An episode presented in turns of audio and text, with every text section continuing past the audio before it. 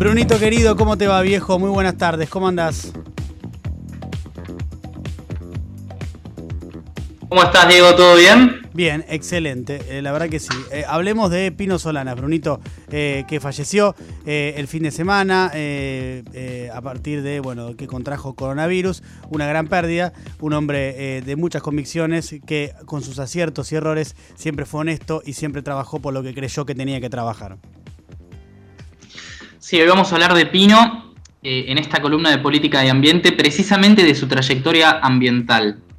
Pino fue uno de los únicos dirigentes políticos, si no el único, por lo menos en la historia política contemporánea argentina, que no se subió a la ola ambiental por una cuestión de moda, sino que realmente creía en la causa ambiental como una problemática social de derechos humanos y tiene un trabajo inmenso, tanto en el campo artístico como cineasta, como eh, cuando le tocó, por ejemplo, ocupar cargos en el Parlamento con distintos proyectos que se fueron presentando. Vamos a repasar lo más importante que nos deja como legado, Pino. Dale. Siempre estuvo abocado, por ejemplo, a las luchas de los territorios, que se gestan muchas veces contra la implementación de proyectos extractivistas, ya sean megamineros o petroleros, o mismo contra el agronegocio. Y tiene películas al respecto, voy a mencionar algunas.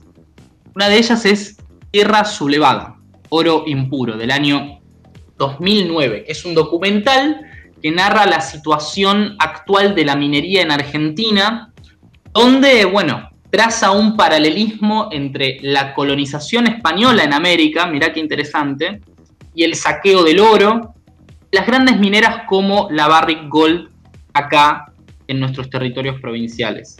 Se enfoca mucho en el daño medioambiental que se produce a partir de esta industria, en la corrupción de las empresas y la dirigencia política local y la opinión de los propios pobladores que sufren de los efectos de la megaminería. Tenemos las luchas de Chubut, de Mendoza, donde Pino estuvo muy presente. Después tenemos directamente otra, otro documental que tiene un nombre parecido, pero cambia al final. Tierra sublevada, oro negro.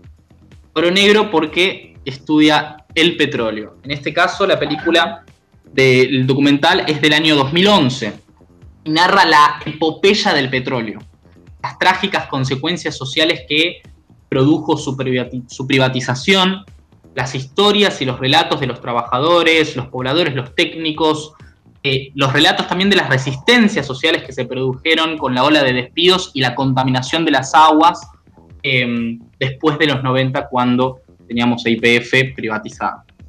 Y el último documental que es muy interesante, este, que también tiene un fuerte contenido ambiental, es del año 2018, muy reciente, hace dos años, es el famosísimo documental Viaje a los pueblos fumigados. Es un documental sobre los efectos de los agroquímicos en siete provincias de la Argentina. Y esta película investiga todas las secuelas sociales del monocultivo de la soja y este uso incontrolado de los herbicidas en la producción agrícola. Estos son tres materiales importantísimos para ver y recomiendo muchísimo. Yo estaba terminando hace muy poquito Viaje a los Pueblos Fumigados, la estaba viendo por tercera vez, porque fue lo que eh, a todas, digamos, a todas las juventudes que empezaron a involucrarse recientemente en el ambientalismo es lo que más interesa, ver qué pasa con la comida que se consume, con los pobladores que viven en los territorios donde se fumiga. Y bueno, Pino en ese sentido fue un pionero de la causa. Pero no solamente tenemos las películas, no solamente tenemos la obra cinematográfica. También este, es muy importante destacar cómo mismo en el Parlamento se presentaron distintas iniciativas muy, muy importantes que eh, hicieron historia, digamos, en, lo que respecta a la política ambiental argentina. Tenemos la presentación de la Ley Nacional de Regulación de Agroquímicos, que justamente propone establecer distintos mecanismos y participación estatal em, en la industria de los insumos que se aplican a, la producción de alimentos.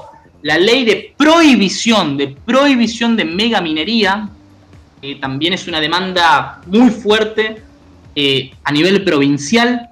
La ley de cambio climático que se aprobó. Estas dos leyes anteriores este, no, no tienen vigencia, pero esta ley de cambio climático se aprobó el año pasado. Nosotros estuvimos ahí en, el Parlamento cuando se fue la primera ley nacional Ley nacional y se quedó ahí. Mm. Sí, Brunito. Ahí volvimos. Ahí volvimos, dale. La primera ley nacional, ¿qué qué? La primera ley nacional de presupuestos mínimos de cambio climático, de adaptación y mitigación. Que realmente, bueno, por ser la primera es muy histórica. Y después también, muy ambicioso Pino, presentó un proyecto de ley para tener energías renovables con una cobertura de nuestra matriz del 100% para el año 2050. Me acuerdo que en los martes anteriores estábamos charlando sobre este tema del cambio climático, los compromisos de nuestro país con el tema de la energía. Bueno, hay un proyecto que presentó Pino que propone justamente transicionar de una manera muy fuerte a fuentes energéticas renovables. Muy interesante. Brunito, eh, querido, ¿tenemos algo más de, de Pino? Hay un montón de cosas, yo simplemente les dejo como mensaje verse los documentales, especialmente estos tres que fueron mencionados, porque la temática ambiental no solamente la podemos leer en papers y en documentos, sino que también tenemos este tipo de, materiales audiovisuales muy interesantes y de un luchador ambiental que tiene mucha historia. Bruno Rodríguez, en su columna de política y ambiente. Bruno querido, gracias amigo, abrazo grande. Gracias Diego, les mando un saludo. Chau, chau. chau.